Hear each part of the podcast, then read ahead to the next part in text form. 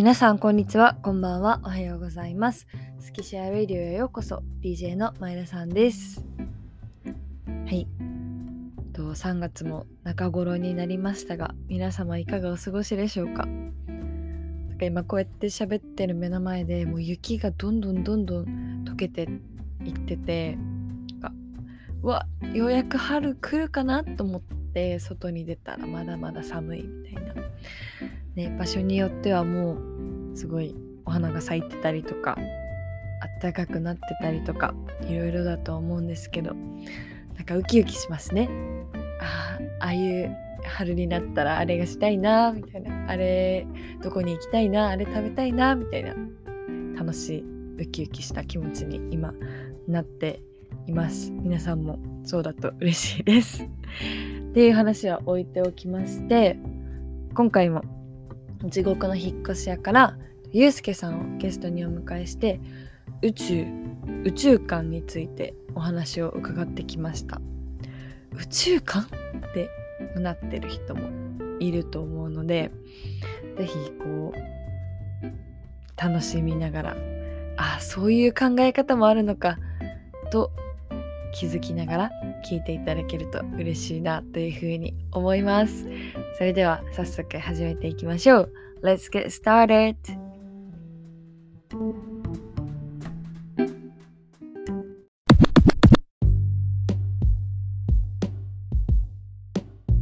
本日のゲストはゆうすけさんです。よろしくお願いします。はい、よろしくお願いします。とまず最初に簡単に自己紹介お願いしてもいいですか？はい、えっ、と、はい、僕、名前は中村祐介と言います。えっと、仕事は、えっと、電気設備の設計図を書く事務所で、えー、採用人事を担当してまして、で他にも、えー、フリーでキャリアコンサルタントの資格を生かして、まあ、働く人の悩みとか、そういう部分を、まあ、相談聞くっていうことをしたりとか、あと他にも、まあ、子育てか家族とか、なんかそういう人に向けての、まあ、何かこうコロナ禍でこうなかなか過ごしづらくなった部分があるので、まあ、なんか家の時間でできるだけ過ごせるようになんかそういう雑誌があればいいかなと思ってそうこれを読んで家の中でなんかあこういう過ごし方ができるんだとかって思えたりとかなんか家族時間がすごく楽しくなれるようなことをテーマにしたちょっと雑誌を作ったりっていうことで、なので、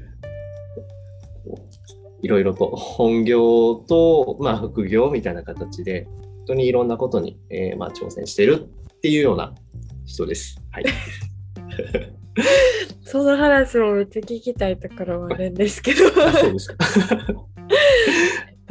よろしくお願いします。はい、お願いします。なんか今日テーマ何がいいですか？って聞いたら宇宙について話したいですってお話が来たんですけど、はい、なんで宇宙なんですか？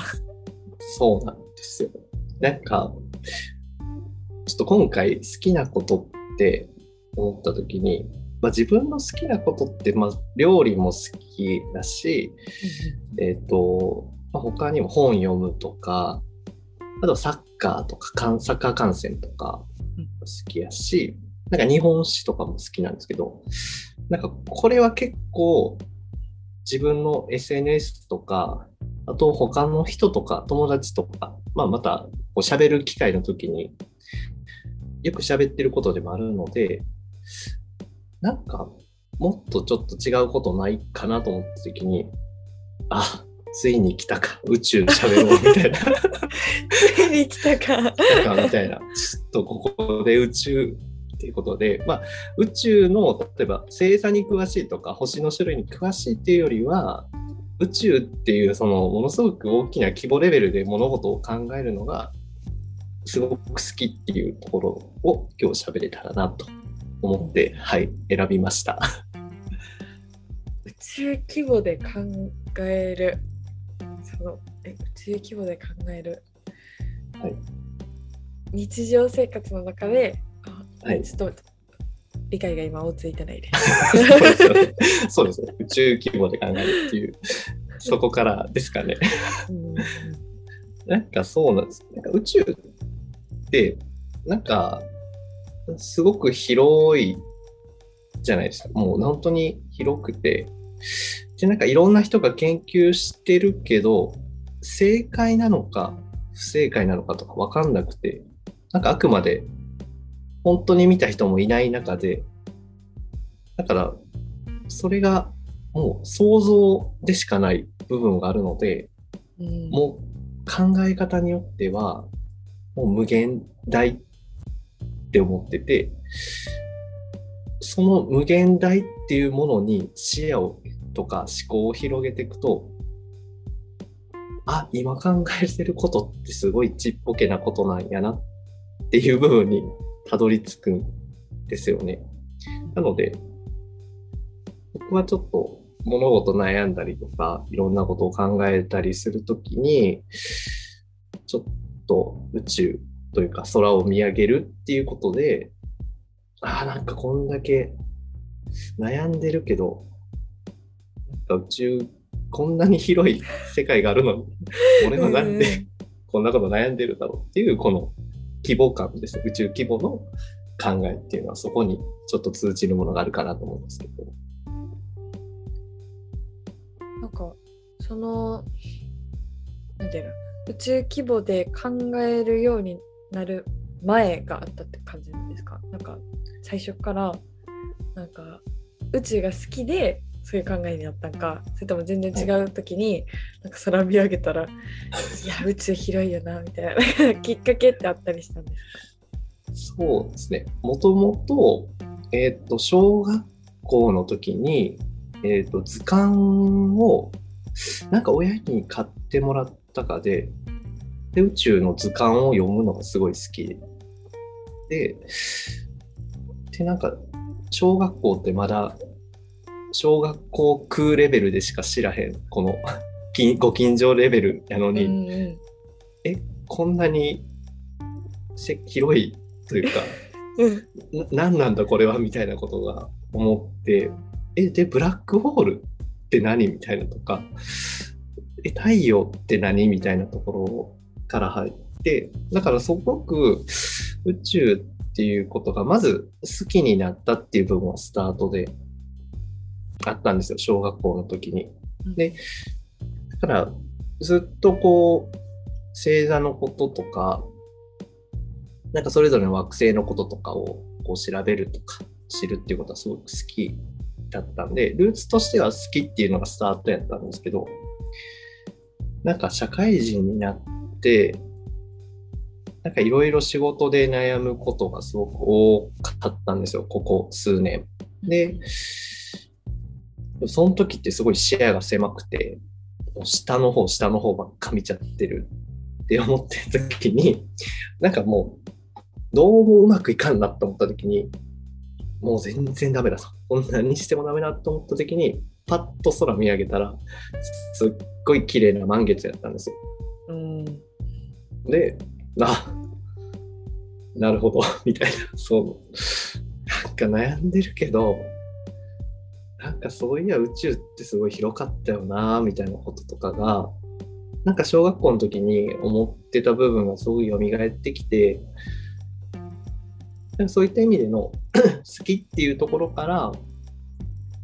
なんかそれが掘り起こされて宇宙っていうことで物事を考えるとなんかいろんなことが心穏やかになるのかなっていう感じになったってことですね。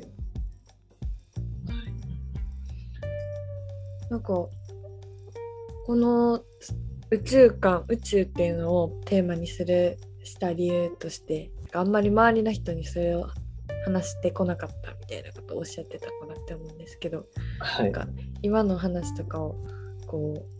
あまり誰かに共有したりとかしなかったんですか？結構自分の中で。なんかどういうリアクションになるのかなと思って本当に好きまあそれが好きっていう人に喋ればいいかなと思ったんですけどなんかどっちかっていうと自分のなんていうかな妄想とか想像とかもうその部分やったのでなんかあんまりさらけ出したくないっていうよりはなんかそこ、自分の思考の一部やったんで、なんか、あんまりオープンにしてなかった部分はあったんですけど、でもなんか、改めて好きなこと喋るって思った時に、ちょっと自分の中でのぶっ飛んだ発想が、まあ、これからも出てくるんですけど、そういった意味でのあ、ちょっと出してもいいかなと思って、ちょっとこう、整理をしてて話したいことおぶっ飛んだ発想。ぶっ飛んだ発想。例えば、聞きたいです。あ、そうです。なんか、宇宙ってビッグバンでできましたよねっていう話があって、で、じゃあ、ビッグバンがちょっとでも爆発の規模がちっちゃかったら、今、こうやっていおりちゃんと喋る機会がなかったんかなとか、とか、とか、えそもそも僕生まれてない違うとか、って思う部分。だから、物事は、ビッグバンの物事、このさじ加減によって今があるのかなっていう部分なので、ちょっと変わってたら何かが違うんじゃないって思う部分と、もうビッグバンのこの爆発レベルは決まってたと。こんだけ爆発しますと。だから、いおりちゃんと今日喋るってことは、ビッグバンが爆発した日からもう決まってたのかって いうふ風な話をあんまり他ではちょっとできないなと思ってて。あーなんか運命的なものなのか偶然なのかみたいなところなんですかね。そうそうですね。とかっていうのをずっと考えたりします。なんかどうなのかなって。それは答えは出ない感じなんですか？ずっと。どうだろそうです。なんか答えはもう出ないなと思ってるんですけど、でも、なんか日常ですごくいいことあったなと思ったら、それは自分が引き寄せたみたいな、運命的なものを変えたんじゃないのかなとか、自分が行動して変えてきたものって思ってポジティブに捉えることもできるし、逆にすっごく嫌なことあったと。でも本当にどうしようもないなって思うときは、もうこれはそういうものやったと。もう最初からこうやって決まってたんだよねっていうものとして割り切ろうみたいな形に。なので、そういう形で決まりきってたものなのか、もう切り開いたものなのかっていう形で物事を考えると、まあいっかとか、よし、俺自分やったぞみたいな形になるっていう部分をちょっとマインドで入れてる感じですね。うん気持ち的に楽になるのか、そうしたら。そうですね。なんかそこに、多分、悩んだ時に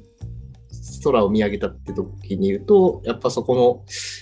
マインドの部分とか悩みとかの部分を解消するために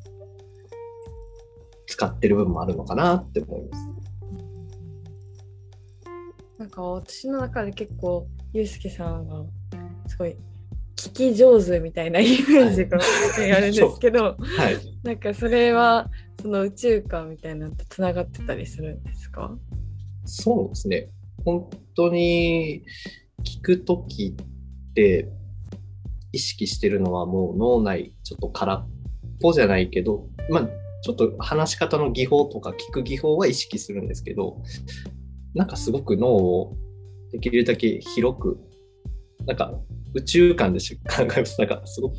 ひ広い感じで考えて、で、なんかそうすると、自分とはちょっと違う話とかされたとしても、あ、それはそういう考えなんやな、とか、なるほど、それはそう思ったんやって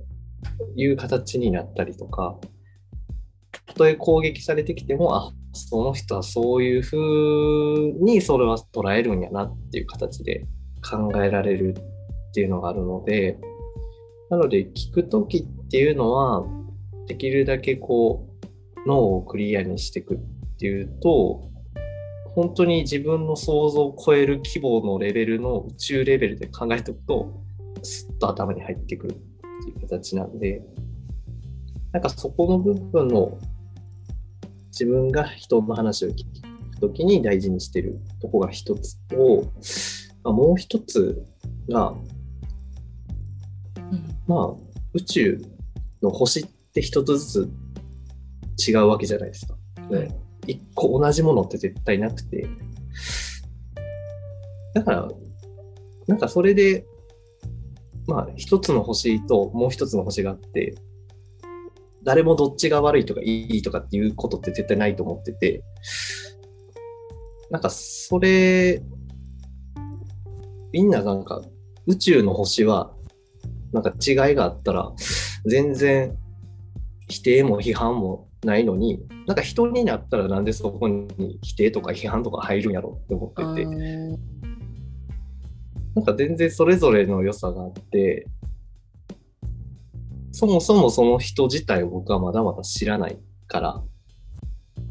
うわ見見た目だけで決めちゃうのかとか、なんかその人の生活背景だけで決めちゃうのかって思うと、自分はまだまだ知らんからもっと聞こう、みたいな。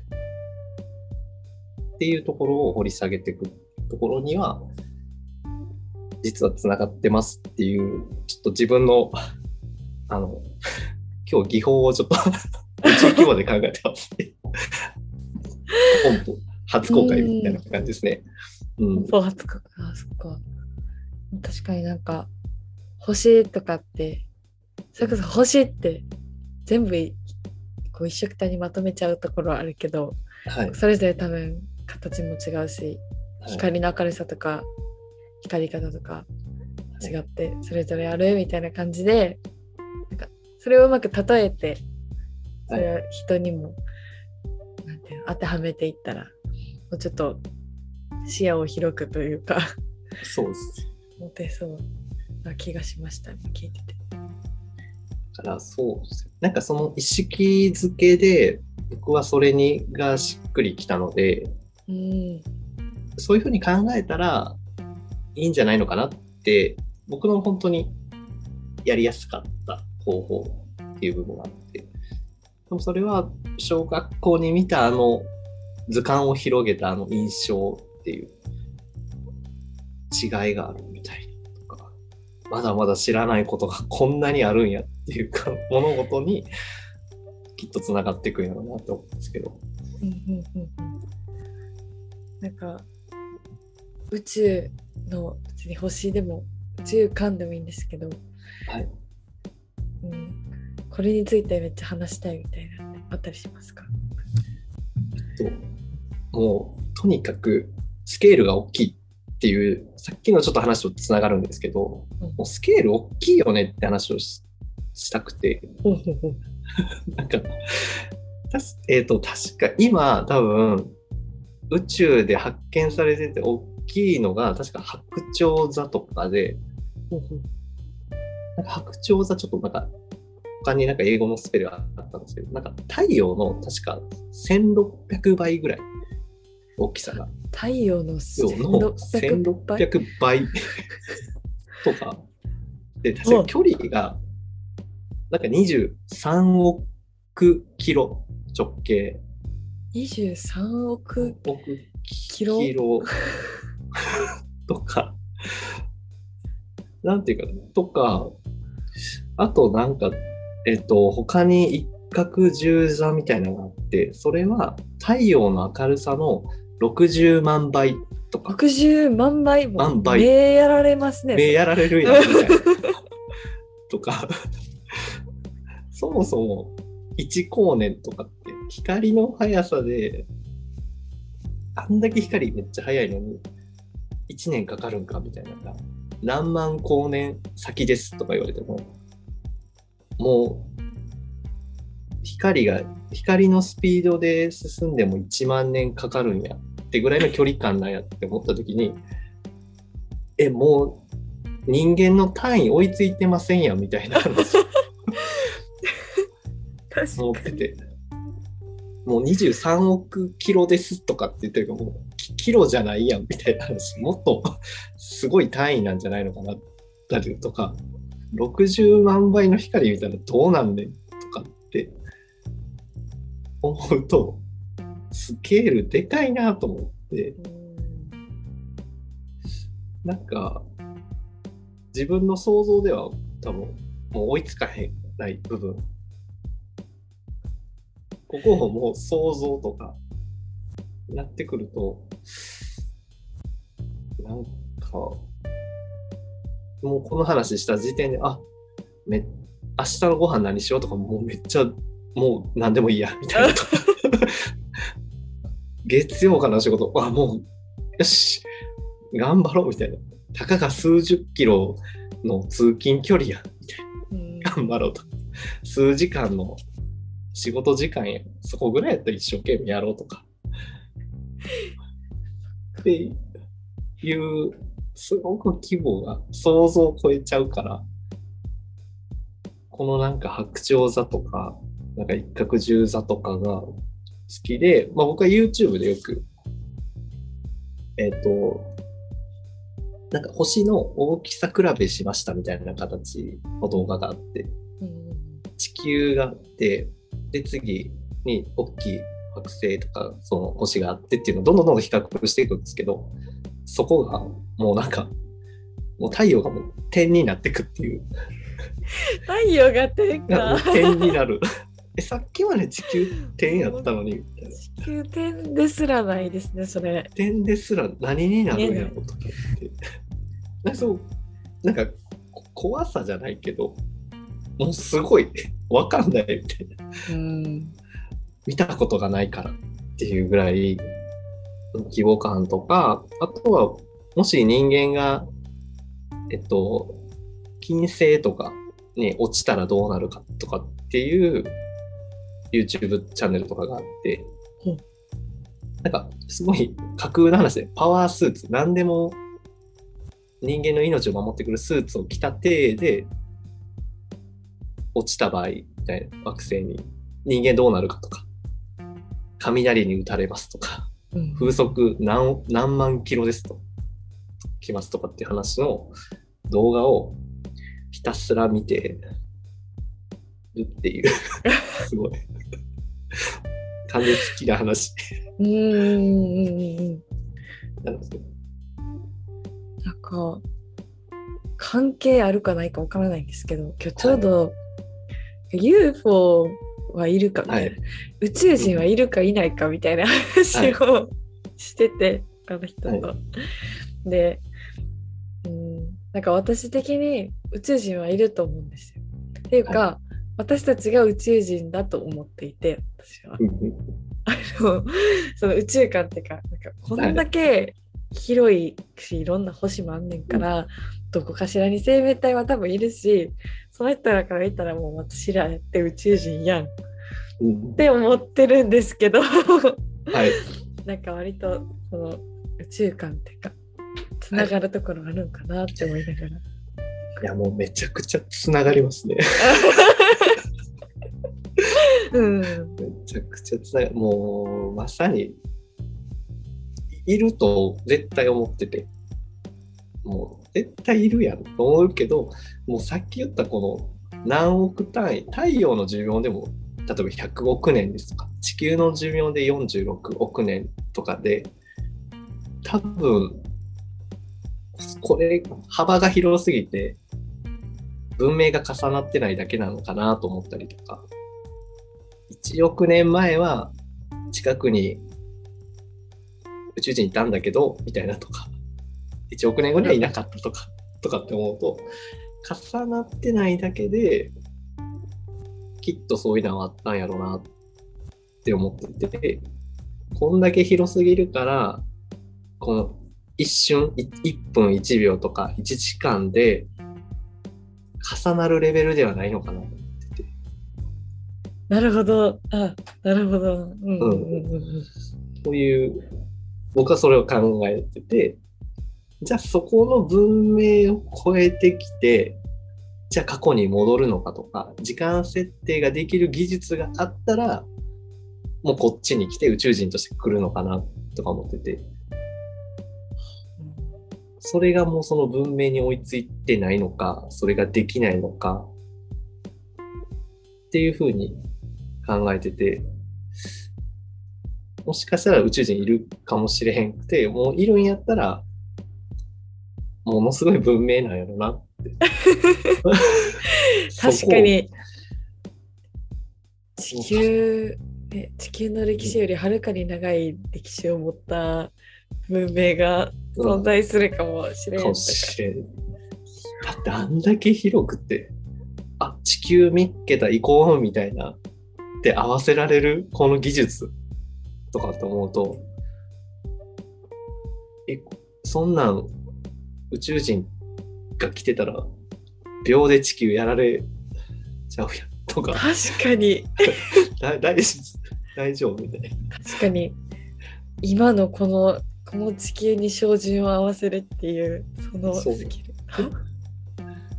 て思うと、まあ、いるんだろうけど、あまりにもこう、すごいのかなとか、思っちゃう宇宙人、僕の宇宙人の考え。あー。それはちょっと自分のあれが思いかな思い浮かばなかったのでめっちゃなるほどって納得しました。けど確かに。多分、僕これ知ってる人がこれ聞いたら、こんなに語ってるユうスケ珍しいって思われるくらいあの。こんな声のトーンで喋るんやってぐらい。いつになくちょっと見せてない。あそうなんですか？はい。えかもしれないです。ね。ぶっ飛びエピソード他にもあったりするんですか？なんか、もう全部がぶっ、中ってぶっ飛んでるなとか思ったり、まあ、そこ、うんうん。こっからは、なんかちょっと人と宇宙に関わることと思ってて、なんか、人って、やたらこう星座占いとか、なんか星占いとか、なんか星のことをちょっと神って呼んだりとか、なんか並び方とかで、これは吉とか今日とか言ったりとかって、すごいそれはもう昔からずっと人が生まれた時からそういうものがずっと言われてきてるってことは、なんかすごく宇宙と人の世界って似てるものがあるのか、それか、もう人が今いる自分の現状に何としてでも変えられへんからもう宇宙っていう星とかっていうもう想像とか架空のものに何かを委ねて願い事をしたりとかこれはダメとかっていうものを判断したりとかしてるのかなとかって考えてて。なのでなんかそのなんで人はそういう星にいろんな願い事をしたりとか、うん物事を委ねるようになったのかなって、考えちゃうっていうエピソードが なんで委ねるようになったか。あったのかなと思って。もう無理やったのかなとか、もう今やること全部ややりきってとか、例えばむ昔じゃあ、えっと、飢饉とかで雨が降らへんなくて、もう豊作、もう全然畑とかもう米とかが取れずに、何してもダメと。もう、どんだけ頑張ってもダメやったし、もうこれ以上ダメやと思った時に、願い事をしようって思ったのかとか、見えないこう架空的なものに対して、神と呼ぼうと思ったのかとか、それに委ねてしまえば自分たちの気持ちは楽になるのかなとか、っていうことを、たまに想像します。ああ、なんでなんだろう。なんでなん切り切り離したかったのかなっていうのは一個思ってたり。切り離す。もうなんダメなんやけどこの星っていう神様がに願い事したから叶えてくれるって思ってしまった方が人間は楽になるのかなって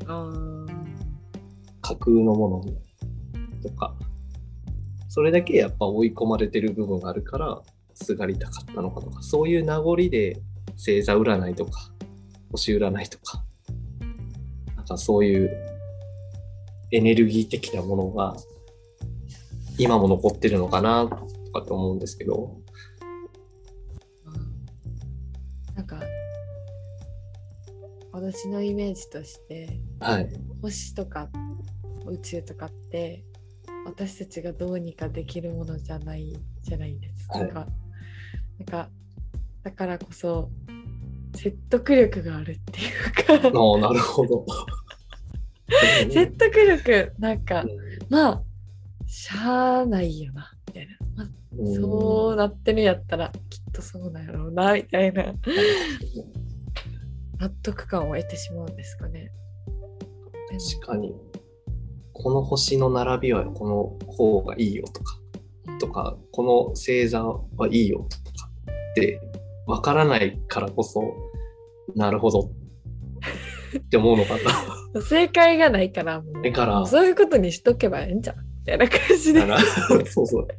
それがゆそれが光ってるしみたいな、うん、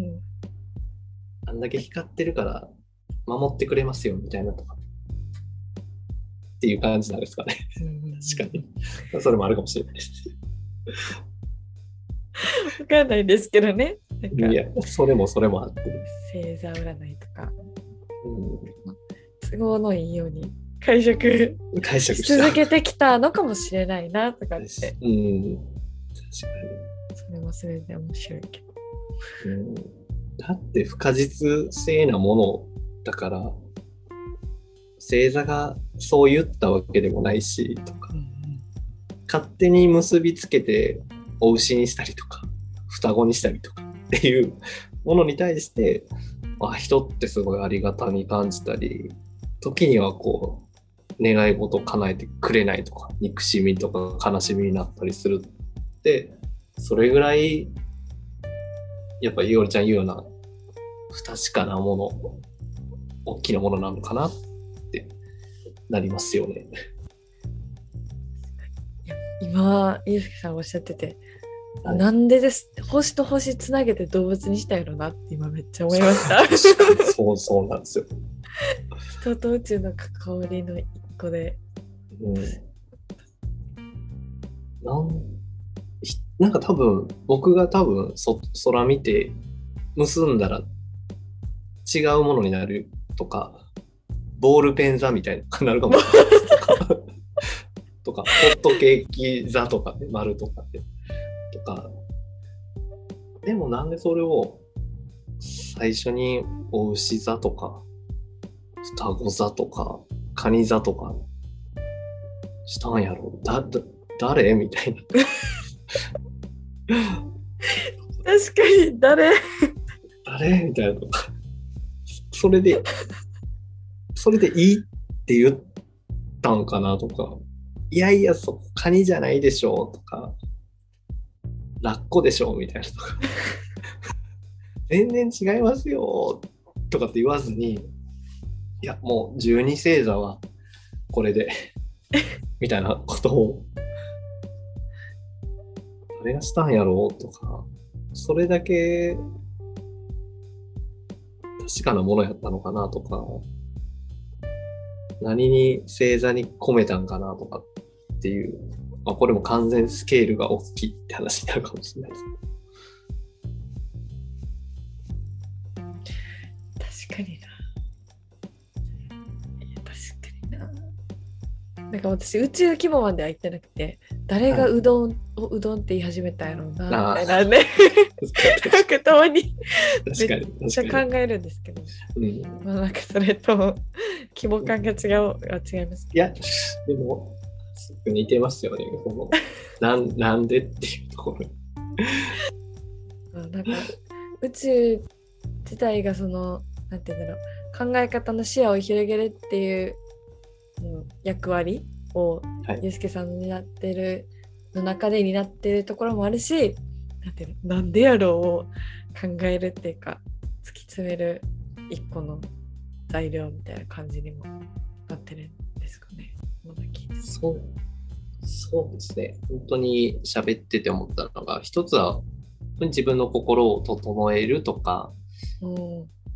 いう部分ですごく使ってるんだろうなとか、まあ悩み、もそもそもやっぱ星を見たらすごく綺麗だしと、か暗闇をすごくこう照らしてくれるもので、見ててこう飽きないものであるから、メンタル的に助けてくれるものとか、思考的に役立つものであり、なんか不確かなものやし、確実性もないからこそ、常にこう、仕事でもプライベートでも何でも、あ、なんでっていう気持ちは持ってなあかんなっていう部分。はもう常に、うん。なんか、全然宇宙で解明はされてなくて、正しく説明はできないものが多いから、ゆうちゃん言うのはうどんってなんでうどんって言うんやろ。とか、この星ってなんで木星なんとか、とか、なんで月から、月火水木金土日みたいな並べるのみたいなとかうんうんとかっていう時とかに、なんかなんでなんやろうなって、それぐらいの規模でスケール考えてると、なんか仕事とかでも、うんなんか面白くなって、なんかいろんなこと気になってくるというか、気になってくる。なんでこの、例えば今僕は電気関係の仕事をしてて、電気ってなんで作られるんやろうとか、電気って今日朝起きてスイッチをしたら電気ってつくけどなんでなんやろうとか、どういう流れで来てるんとかって思うと、なんかいろんな技術が入ってるんやなとか、うん。そこにいろんな人が関わってて、って思うとすごく面白いなとか、何気なくボールペン使ってるけど、あ、このボールペン考えたデザインの人もいるし、ボールペン3色に決めようと思った人もいるし、そもそもそのボールペンを作る人もいるし、ボールペンを運ぶ人もいるし、CM 作る人もいるしとかってうん、うんなんか一個のことを、だけど、考えようによっては、すごく複数であるっていうところの思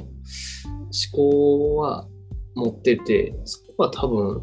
常にやっぱ宇宙規模で想像したり妄想したりとかしてるから、そこにつながってくるのかなって。なんか、これはこうだよって言いたいのはわかるんですけど、でもなんでなんやろっていうと、いろんな意味があるのかなっていうのは、常々やっぱそこは持ってる部分です。はい。うん。うん。うん。うん。それはなん。か今されてるお仕事とかなん。か副業もいろいろしてるみたいなおっしゃってたと思うん。ですけどそこともつながってるん。ですかそのなん。でっていうのを大事にするみたいな。そうですね。なん。か、結局、一つの会社でいることは正しい部分もあるん。ですけど、でも、そこで、なんかせっかくのこの人生一回で、まだ他にやれる可能性があるのに、もう僕はそこだけなんだって思い切ってしまうと、しんどくなることってあるのかなとか、もう10年いるからもうその会社に居続けなければいけないとか、子供ができたからそこで働かなければいけないとか、なんか、だんだんだんだんなんか、年を重ねるごとに、理由付けをこう、勝手にしてって、行動とか判断を狭めているような気がしてて、でも、すごく広く考えたら、たったこの数、まあ、100年生きるとしたら100年としてて、その、言ったこの、本当に最初に言ったビッグバンとかの話とか、中規模とかの話になって、その規模で考えたときに、じゃあ果たして、その、すっごい与えられた偶然とか、運命的な今いるっていう自分をそこで決めちゃっていいのかなって思うと、もう、限度はあるかもしれないけど、いろんなことに挑戦し続けるとか、いろんな人と出会うとか、いろんな人と仕事をするっていうことは、限りなく自分の可能性は広がっていくんやろうなっていう部分。そこはどんどんどんどんなんか宇宙のものが解決されていくというか、一個一個が解明されていくようなものにつながっていったりとか、っていうのはなんかすごくシンクロして考えてるからこそ、僕は多分いろんなことをやり続けるんだろうなって考えてるですね。はい。なんか結構今の聞いてたこう考え方とかそのはい。他の人いろんな人が知ったらっていうか、まあ、そういう考え方もあるねんよなーってはい。一個選択肢としてあるだけで、はいなんかもっと暮らしやすいっていうか、うん、伸び伸びできるんちゃうかなって 思ったところはあるんですけどはいそれは何かしらで発信したりとかはししないんですか？普通に何か。どどうよかよかったです。今回。あそっかなんだろうな。た結構こう自分でのこう改めてその大きなもので考えて今を見るっていう視点はいろんな人に伝えられたりとか大事なことかなと思った部分があってなんか昔あまりにも喋りすぎてちょっと宗教観で言われたことがあって なんかあーまあ確かに。確かにっていう部分があって、おっと、そこがちょっとあれなのかなと思ったんですけど、でも、なんかそこじゃなくて、物事の考えの一つとしてこういうのを、まあ、僕やってますみたいなのはありなのかなと思ったり、こんだけ自分が熱く喋れるとか、なんかちょっと前のめりで喋れるってことは、多分日々やってるからとかって思ったんで、うん、なんかこれを機に喋ります。難しいですよね。宗教観出るの。かな。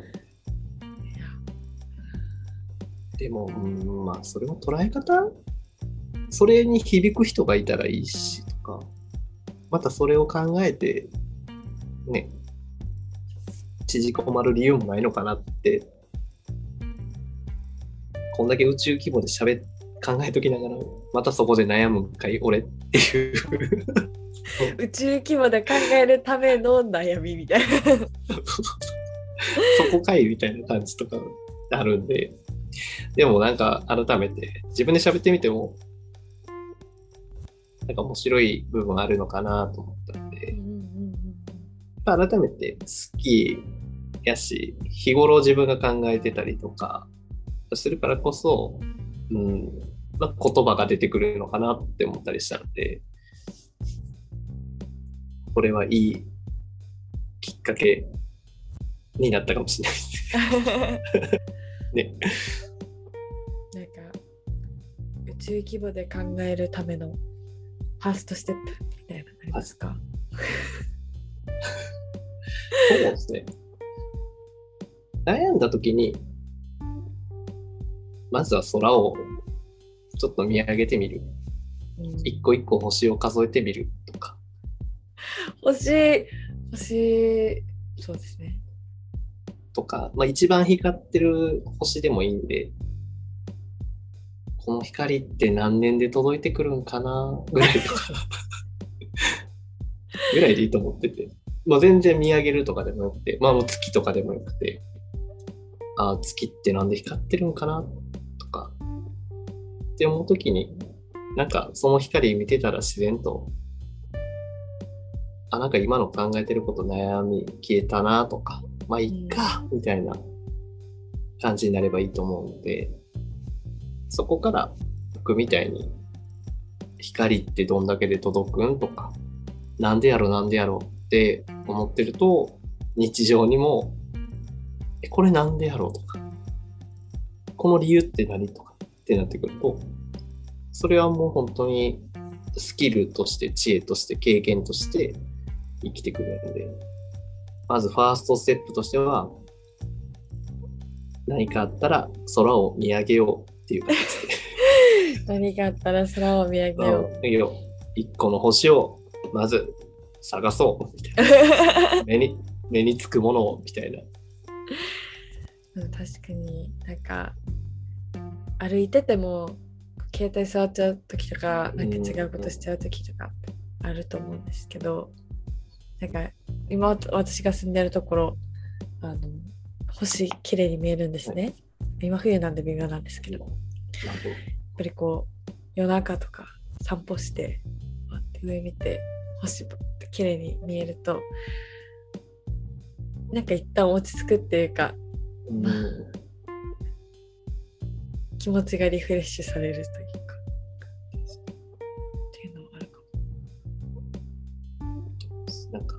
スマホとかはなんか正解を探しに行ってるような感じがしててなんかこう調べたりとか検索したりなんか友達の反応とか自分の言ったことの評価とかなんかそういう正解を探しに行ってるからこそ、上を見て不確実なものを考えてみるっていうのが、いいまとめになったなった気がします。あ、うん、手元にある正解っぽいもの。はい、ものじゃなくて、うん、そこじゃなくて、不確実なものって自分の、まあ、思考、まあ、真逆なものとして考えていくとたまにはそういう時も時間も大事なのかなって。うんまだここが話し足りないとかこれは語っておきたいとかありますか？最後なんか結構何でまとめようかなと思ってた部分があって、まあ、そこが伝えられたんで、なんかこう、っていうかね、今の世界事情とかも、そうですね、世界情勢とかもそうやけど、なんか正しいか正しくないかとか、あの人が悪いとか、あの人がいいとか、なんか白と黒で物事を決めるのが多いんかなと思って、すごくしんどいというか、ちょっとこれを発信したら、あの人は悪いとか、みんなで叩けみたいなこととか。それって、その人の一部分であって、その人がいろんな背景で伝えた部分があったり、いろんな情勢があってのその事実っていうのもあるからこそ、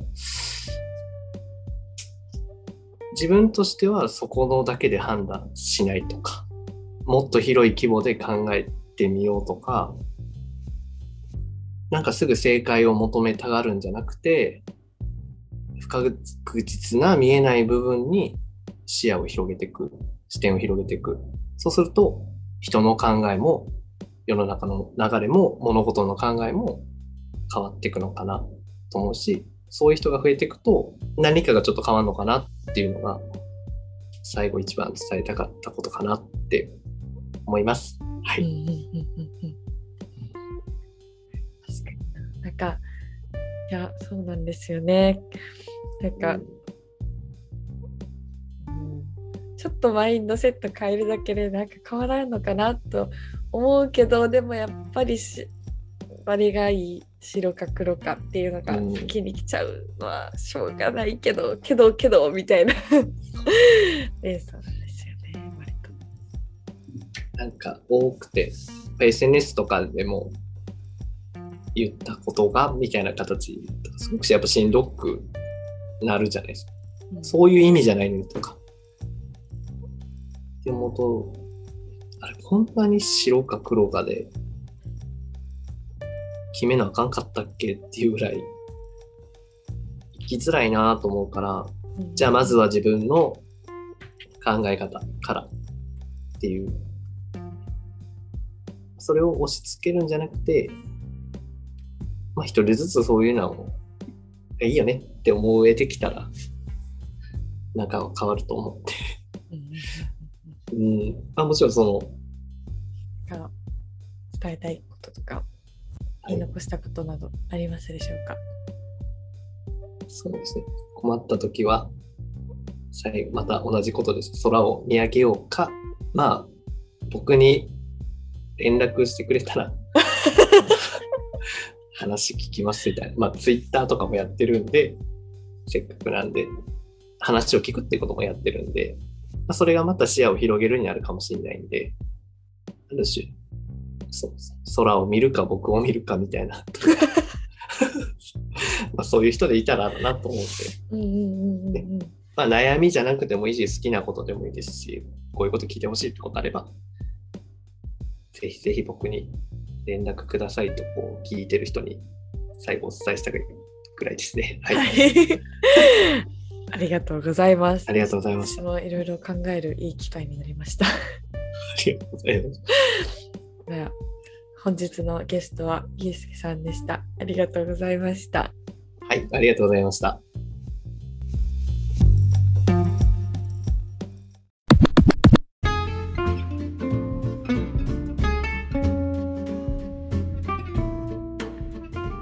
はい皆さんいかがでしたでしょうか？今回はゆうすけさんをゲストにお迎えして宇宙観についてお話を伺ってきました。なんかこう最初このテーマでお話を聞くってなった時に何が何だかわけがわからんなと若干思ってはいたんですけれどもお話を聞いてるうちに何て言うんだろう。自分の日常生活からちょっと切り離された視点から物事を考えてみることによってすごく気持ちが楽になったりとかなんか逆にもワクワクしてきたりとかすることってあるんだろうなって改めて思いました。それがゆうすけさんの場合だったらこう空を見上げてみるとかなんか宇宙のことについて調べてみるとかっていう人もいるだろうし私みたいに誰がうどんって名付けたんだろうなって考える人がいてもいいと思うしなんかそれぞれがそれぞれのやり方でこう、まあ、やっぱり日常生活結構窮屈というか視野が狭まっちゃう時とかあるかなって思うんですけど一旦そこから身を外に置いてみていろんな視点からこうあ、まあ、そういう世界もあるよなって考えてみるって面白いなって思いますそうやってちょっとでも気持ちにが楽になる状態面白くいろんなことに興味を持ってなんかワクワクできる瞬間みたいなのがそれぞれの人に増えていけばなんかこう今抱えている問題とかも解決できたりしないのかなって勝手に思っていますが皆さんの中にも何か発見とか気づきとかあったなら嬉しいです。はい、と来週も来週も中国の引っ越し屋からゲストの方をお迎えしてこのスキシアレジをお届け スキシアレジをお届けししていきたいなというふうに思っています。神々でごめんなさい。それではまた次回お耳にかかりましょう。前田さんでした。